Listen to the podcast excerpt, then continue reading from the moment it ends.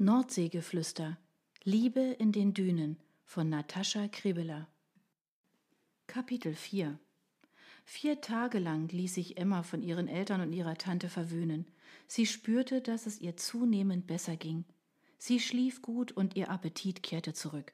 Sie unternahm lange Spaziergänge in der Umgebung, lief durch die Wiesen und lichten Buchenwälder. Jeden zweiten Abend rief Tobias an. Wie geht es dir? Oh, schon viel besser. Ah, das freut mich, ehrlich. Danach entstand jedes Mal eine Pause.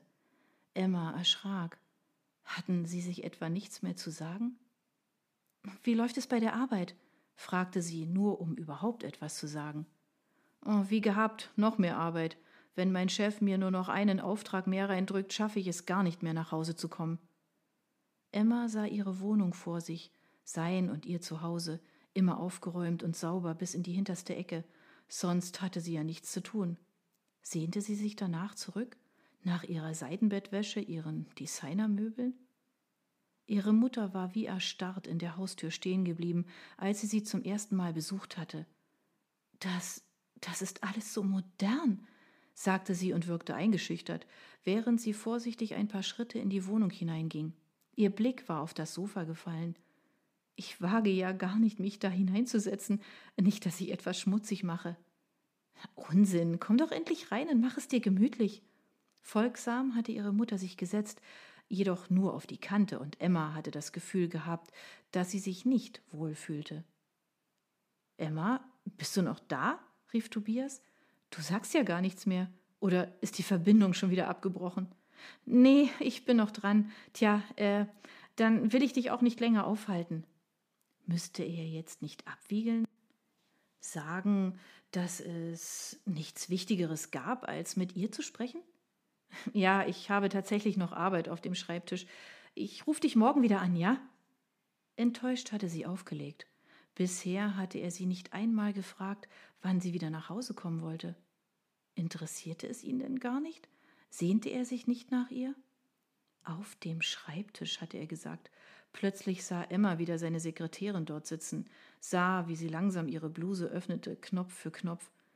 War das der Grund für seine Gleichgültigkeit? Oder wollte er sie einfach nicht drängen? Plötzlich fühlte Emma Entschlossenheit in sich aufsteigen. Morgen würde sie zurück nach Berlin fahren. Sie wollte Tobias mit ihrer Ankunft überraschen. Und wenn er am Abend nach Hause kam, würden sie in aller Ruhe ein Gespräch führen, ganz ohne Vorwürfe oder Streit. Sie würden über seine Affäre mit dieser Konstanze sprechen, über den Schmerz wegen der Fehlgeburt und darüber, wie alles weitergehen sollte. Gemeinsam. Emma stockte in ihren Überlegungen. Wollte sie das überhaupt noch? Eine gemeinsame Zukunft mit Tobias? Liebte sie ihn noch? Sie horchte in sich hinein. Unmittelbar nach der Fehlgeburt war in ihr alles wie betäubt, war sie sicher gewesen, auch die Gefühle für Tobias seien mit ihrem Baby gestorben. Doch war das wirklich so? Inzwischen hatte sie sich erholt, es ging ihr schon viel besser. Müsste sie sich nicht nach ihm sehnen? Sie wusste es nicht. Ja, sie beschloss, morgen zurückzufahren, gleich am Morgen. Dann würden sie ein klärendes Gespräch führen und sie würde sich einen Job suchen. Sie hatte keine Lust mehr, nur zu Hause herumzusitzen und auf Tobias zu warten. Kein Wunder, dass es ihm zu langweilig mit ihr geworden war. Sie war zum Heimchen am Herd mutiert. Welcher Mann wollte schon so eine Frau? Nein, sie würde wieder arbeiten gehen und ihr eigenes Geld verdienen. So würde sie wieder hinauskommen, eigene Erlebnisse haben und unabhängiger werden. Das würde ihrer Beziehung gut tun, denn sie beschloss, Tobias seinen Fehltritt mit Konstanze zu verzeihen. Zum Teil hatte sie es ja mitverschuldet durch ihr eigenes, selbstmitleidiges Verhalten. Doch das hatte nun ein Ende. Sie würde endlich selbstständig werden, Tobias ebenbürtig und damit eine Partnerin, die er respektieren konnte und bei der es keinen Anlass mehr gab, sie zu betrügen. Nach dem Mittagessen am Tag vor ihrer Rückreise wollte sie noch einen Ausflug ans Meer machen. Es waren nur wenige Kilometer bis zur Nordsee. Ihr altes Fahrrad stand noch im Schuppen. Aus dem Hinterreifen war die Luft entwichen und sie pumpte ihn auf. Wie oft war sie damals mit dem Rad unterwegs gewesen?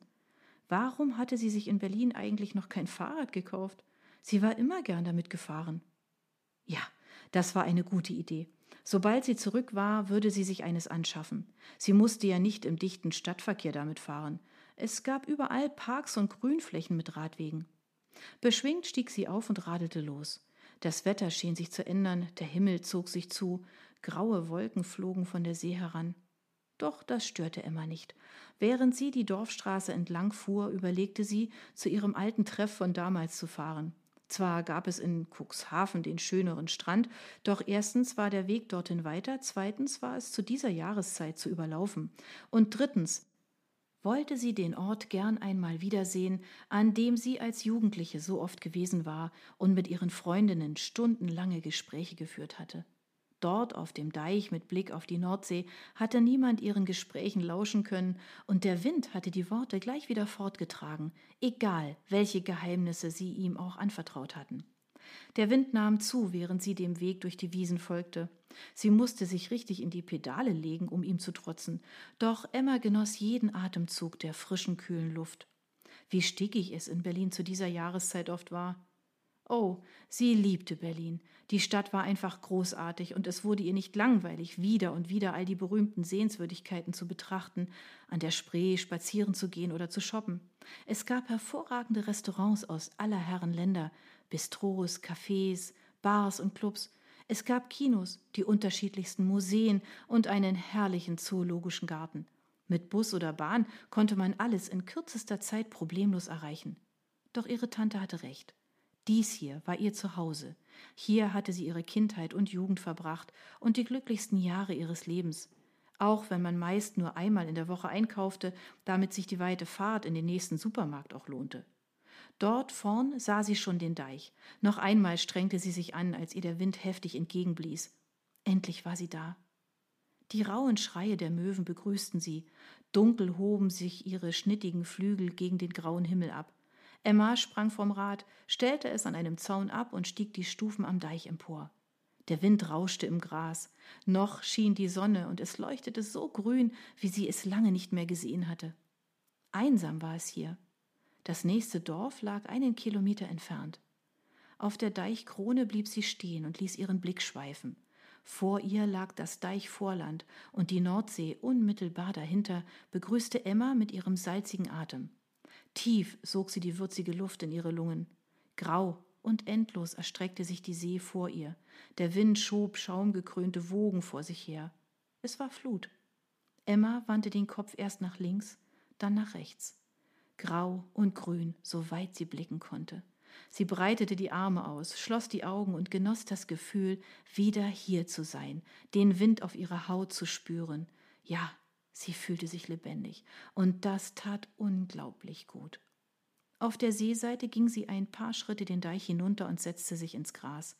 Hier hatten sie damals immer gesessen, oft auch mit anderen Jungen aus ihrer Klasse. Eine richtige Clique waren sie gewesen.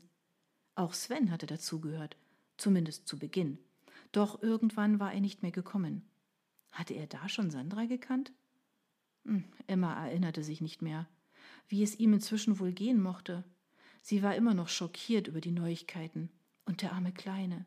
In dem Alter die Mutter zu verlieren, musste das Schlimmste sein, was man sich vorstellen konnte. Am Horizont sah sie große Schiffe vorbeiziehen. Tanker, Containerschiffe, Fähren.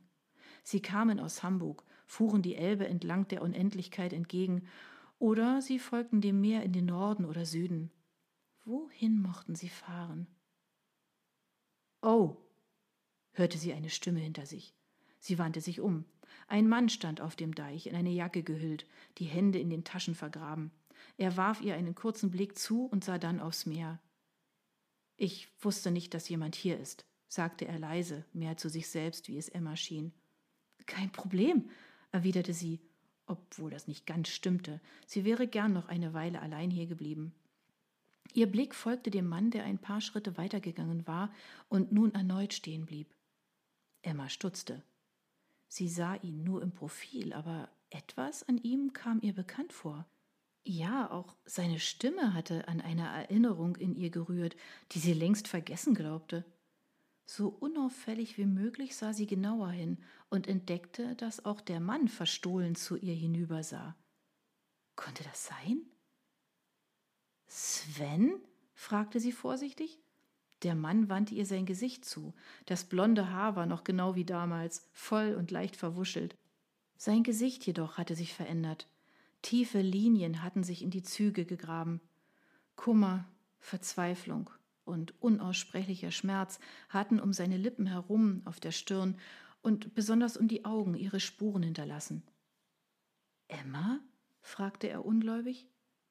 Rasch stand sie auf und wischte sich ein paar Grashalme von der Hose. Während sie die paar Schritte zu ihm hinging, betrachtete sie ihn genauer. Schmaler war er geworden, aber es bestand kein Zweifel. Du bist es wirklich. Das ist ja eine Überraschung. Er hielt ihr die Hand hin und lächelte leicht. Selbst dabei wirkte er unsagbar traurig. Ganz meinerseits. Was machst du hier? Das klang fast etwas grob, ganz so, als würde ihre Anwesenheit ihn ärgern, doch er schien es selbst gemerkt zu haben und schüttelte fast unmerklich den Kopf, als würde er sich selbst rügen. Ah, tut mir leid, ich hatte nur nicht damit gerechnet, dass jemand hier ist. Sonst bin ich um diese Zeit immer allein hier. Das wusste ich nicht. Da hatten wir beide wohl den gleichen Gedanken.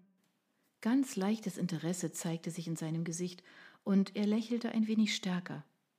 Und ich dachte schon, ich wäre der Einzige, der gern mal seine Ruhe hat. Er wies auf den Deich.